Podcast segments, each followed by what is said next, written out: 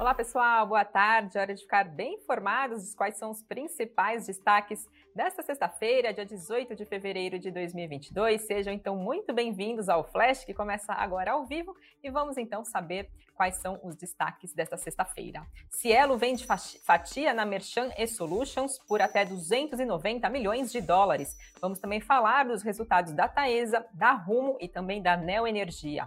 Além disso, JBS retirou proposta de aquisição de ações da Pilgrims. A Gafisa confirmou conversas com a BR Malls Além disso, a Energisa também vai às compras. Vamos trazer todos os destaques agora na transmissão do Flash. Aproveitem para deixar o seu like e também fazer a sua inscrição aqui no nosso canal, caso ainda não seja inscrito. E vamos saber o que, que está acontecendo com os papéis da Cielo. Hoje um dia bastante positivo para os papéis da companhia. Logo pela manhã chegou a disparar mais de 11%. Então, o que, que a gente tem de novidade? A Cielo anunciou a venda de toda a sua participação da fatia que detinha na Merchant Solutions para Sun Acquisition por até 290 milhões de dólares. A Sun Acquisition é uma subsidiária do fundo norte-americano chamado Íntegro. De acordo com a Cielo, essa transação faz parte da estratégia da companhia de focar os seus negócios no negócio principal que a companhia detém aqui no país. A Cielo diz que a Sunai Acquisition vai pagar 140 milhões de dólares no fechamento do negócio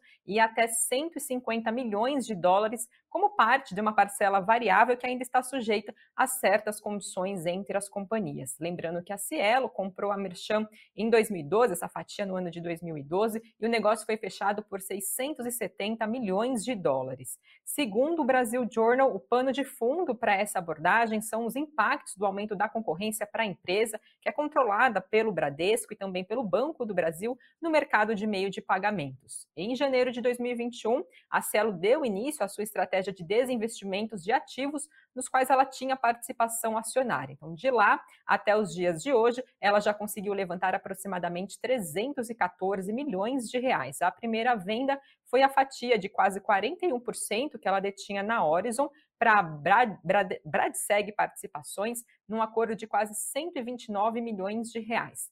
No ano passado, foi em vez da empresa se desfazer no mês de agosto da participação que ela detinha na Multidisplay, que foi vendida para a Bemob por um valor de 185 milhões de reais, então totalizando aproximadamente 314 milhões de reais, mais essa novidade, então, de até 290 milhões de dólares. Para o Credit Suisse, essa venda da companhia americana é bastante positiva para a Cielo, representa cerca de 11 até 23% do valor de mercado da companhia brasileira. E a, o Credit Suisse também destacou que a Merchan contribuiu negativamente para o lucro líquido da Cielo no ano passado, com um impacto negativo de 150 milhões de reais, o que para o Credit Suisse isso significa um alívio agora para o ano de 2020 e 22, então papéis de Cielo repercutindo positivamente depois da divulgação dessa notícia e subindo então por volta de 10% agora antes do início da transmissão do Flash.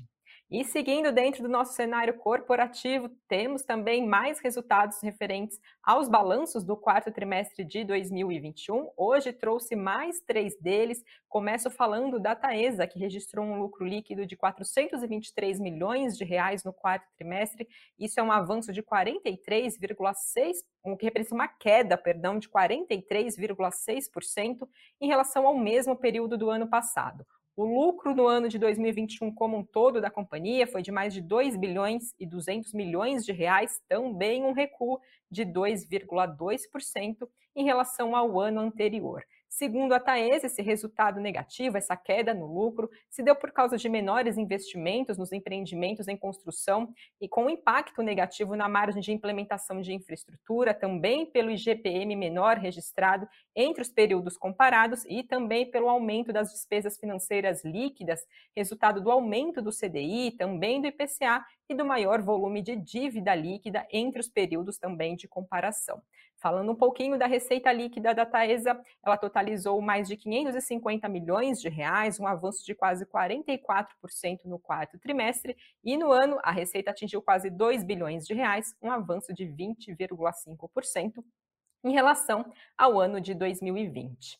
Passando agora para o EBITDA da companhia, capacidade de geração de caixa, ele foi de 447 milhões no quarto trimestre, um crescimento de quase 56% em relação ao mesmo período do ano passado.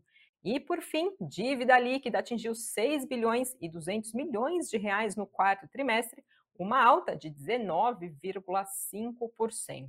Depois da divulgação desses resultados, papéis de Taesa estavam em alta, subiam apesar da queda no lucro. XP Investimentos, a, a alta do papel era de cerca de 1,2%. XP Investimentos apontou que tem uma avaliação positiva para os resultados da Taesa agora no quarto trimestre e que apesar do EBITDA ajustado ter vindo em linha com as estimativas e também com o consenso de mercado, o desempenho de 2021 foi impressionante na comparação anual, isso na avaliação da XP Investimentos, principalmente devido ao reajuste inflacionário e da entrada em operação em Janaúba.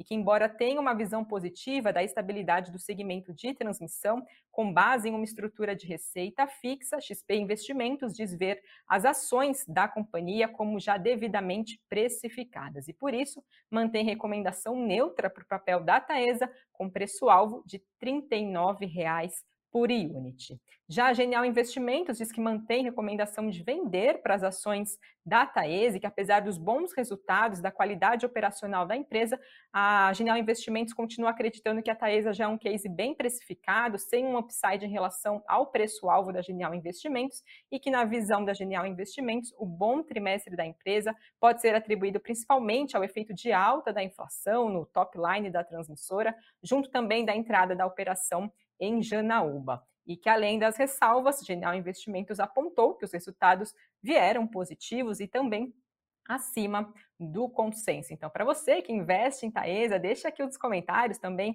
qual que é a análise, o que, que vocês acharam, né? Estava esperando dos números da companhia. Temos também papéis de rumo agora em queda. A companhia também divulgou seu balanço do quarto trimestre e os papéis da Rumo estavam liderando as perdas do Ibovespa agora na manhã desta sexta-feira. Então vamos também aos principais números da companhia. A Rumo apresentou um prejuízo líquido de 384 milhões de reais no quarto trimestre, revertendo o lucro que a empresa tinha registrado de 3 milhões de reais no mesmo período do ano passado. A empresa de logística com foco no segmento ferroviário lucrou 156 milhões de reais no ano de 2021, também uma queda de 48,9% em relação ao ano anterior. Já o EBITDA da companhia caiu quase 47%, totalizando 419 milhões de reais. E, por fim, a receita líquida teve um recuo de 9%, chegando a 1 bilhão e 500 milhões de reais no trimestre. Papéis de rumo estavam em queda hoje de 6,5%.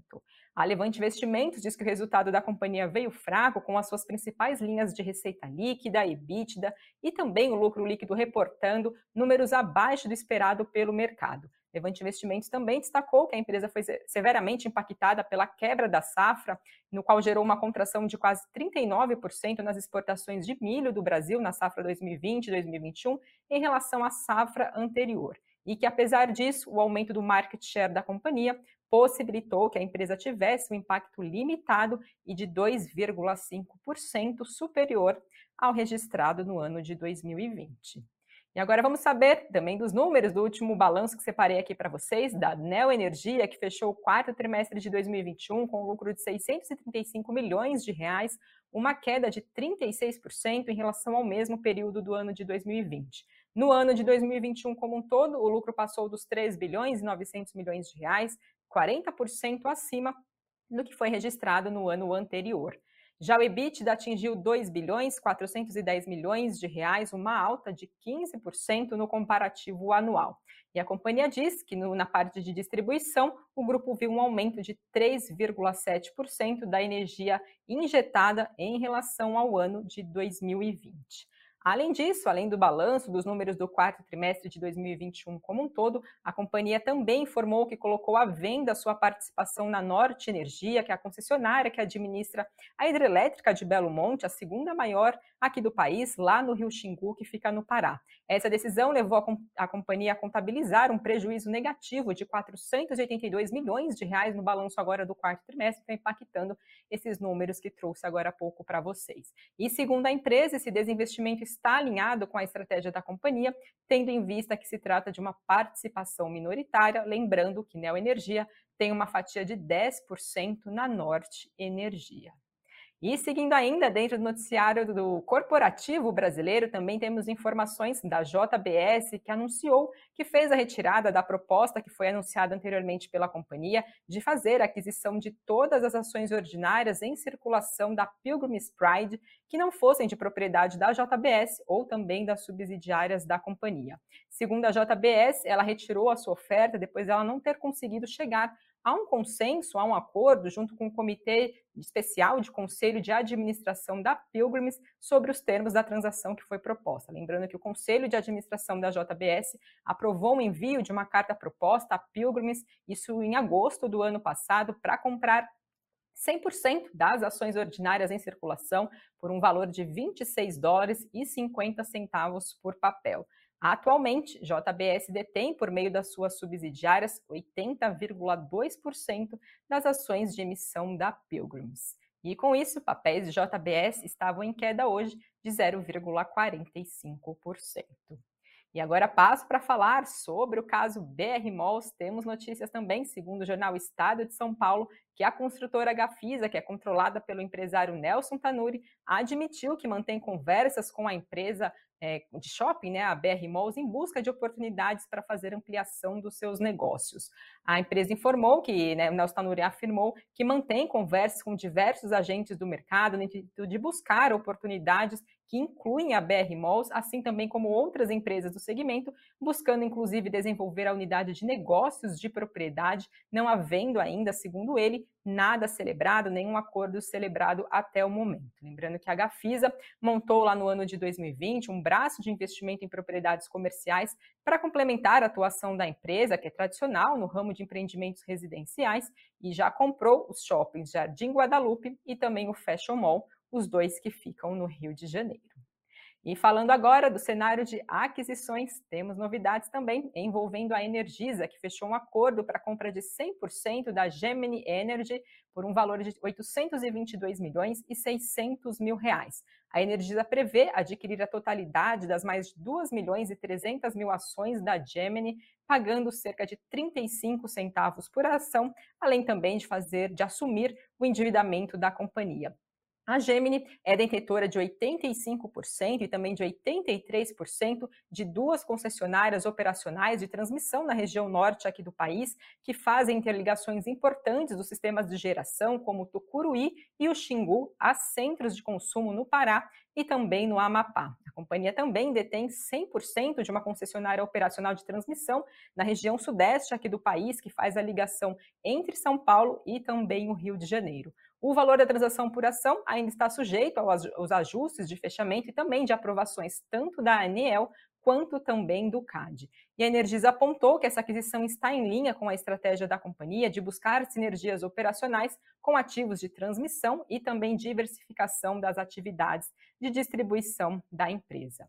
A receita da Energisa no segmento de transmissão de energia mais do que dobrará com essa aquisição. Segundo a empresa, o grupo vai passar dos 313 milhões de reais para 676 milhões de reais com a incorporação de três transmissoras, então, da Gemini.